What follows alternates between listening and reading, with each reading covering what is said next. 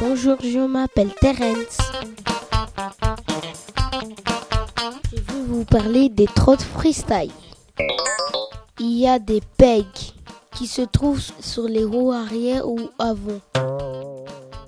Ça sert à, se mettre à deux des fois ou à faire des figures de trottes. Le guidon est plus large que les trottes normales. Le guidon des trottes freestyle ne peut pas se régler. Pour faire un saut, il faut tirer le guidon. Moi, j'ai fait plein de fois de la trotte freestyle. J'ai fait plein de figures avec la trotte freestyle. Ma trotte est bleue et noire. Mes roues sont vertes. J'aime aller très vite avec ma trotte freestyle. Au revoir, c'était Terence sur Tropoline FM.